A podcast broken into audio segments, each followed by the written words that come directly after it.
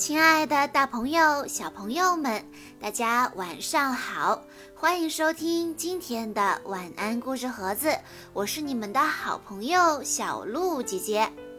今天我要给大家讲的故事叫做《我不要变成小魔怪》。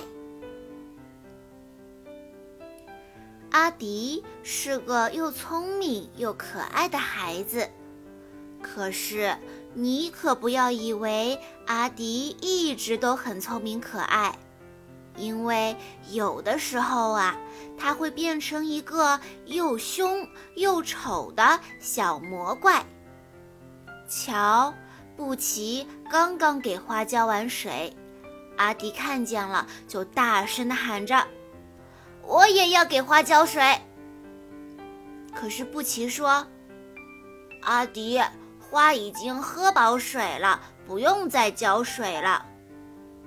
不行不行，我就要给花浇水。阿迪说着，抓起水管，哗啦啦地浇起来。这时候，阿迪就变成了一个小魔怪，一个又凶又丑的小魔怪。可是他自己一点儿都不知道。瞧。小米在荡秋千，阿迪看见了，飞快地冲过去说：“我也要荡秋千。”阿迪，旁边还有一个秋千呢，你去玩那个吧。不行不行，我就要玩这个。阿迪一把拉下小米，得意地坐了上去。这时候，阿迪又变成了一个小魔怪。一个又凶又丑的小魔怪，可是他自己还是一点儿都不知道。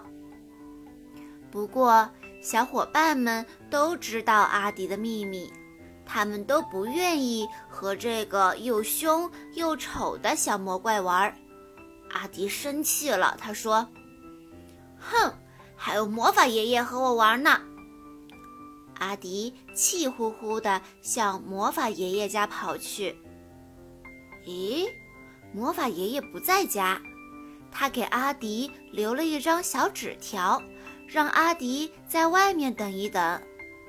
可是阿迪说：“不行，不行，我就不要等，我自己进去。”砰的一声，阿迪推开了门。屋子里有好多好玩的东西，有会说话的帽子，会唱歌的小茶壶，会爬墙的长靴子，还有会飞的大烟斗。阿迪可以玩个够了。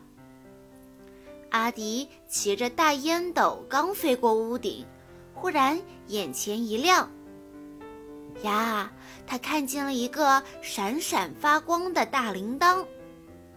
啊！要是把大铃铛摘下来，一定更好玩。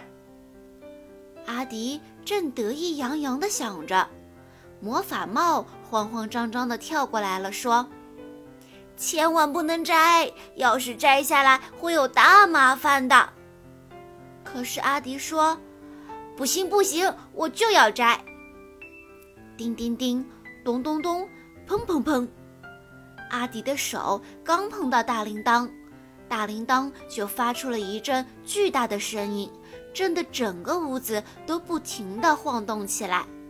所有的东西都凶巴巴地追着阿迪，这可把阿迪吓坏了，他拔腿就跑。幸亏魔法爷爷及时赶来，阿迪才得救了。可是魔法爷爷生气了，他说：“阿迪。”你太任性，都变成任性的小魔怪了。阿迪一听，吓坏了，急忙跑到小河边。糟了，我真的变成小魔怪了！呜，我不要变成小魔怪！阿迪伤心地哭了起来。魔法爷爷安慰他说：“阿迪，也许有个办法能帮你变回来。”真的吗，爷爷？快告诉我吧。爷爷说：“要是做个讲道理的孩子，也许你能变回原来的样子，做个讲道理的孩子。阿迪正想着，就看到默默背着鱼竿走过来了。他想都不想地说：“默默，把你的鱼竿给我玩。”默默说：“可是我还要给小猫咪钓一条大鱼呢。”不行不行，我就要。刚说到一半，阿迪忽然想起来了什么，他说道：“哦，那好吧，等你钓完大鱼，我再来玩。”话刚说完，阿迪变回一半了。做个讲道理的孩子，真的能变回原来的样子，阿迪好高兴。这时候，他听见。前面传来一阵乐呵呵的笑声，原来是小爱在看故事书呢。阿迪说：“小爱，把你的故事书借我看看吧。”可是我还没有看完呢，等我看完再借给你吧。嗯，好的，等你看完了再借给我。这时候，魔法爷爷笑眯眯的出现了，再看看阿迪。哇，他变回了原来的样子了！阿迪兴奋地左看看右看看，他说：“我变回原来的样子了，真好啊！我再也不要变成小魔怪了。”小朋友们，故事里的小猴子阿迪是个任性的孩子，他抢走布奇的浇花水管。让花园发了大水，他把小米从秋千上赶走，自己一个人享受。他还闯进了魔法爷爷的家里，并且不听劝阻地摘下了大铃铛。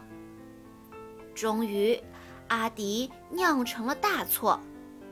那么，阿迪最终脱险了吗？他是怎么脱险的呢？我相信听完今天的故事之后，小朋友们都明白了。阿迪做了一个讲道理的孩子，所以他才变回了原来的样子。好啦，小朋友们，今天的故事到这里就结束了。感谢大家的收听，更多好听的故事，欢迎大家关注微信公众账号“晚安故事盒子”。我们明天再见喽。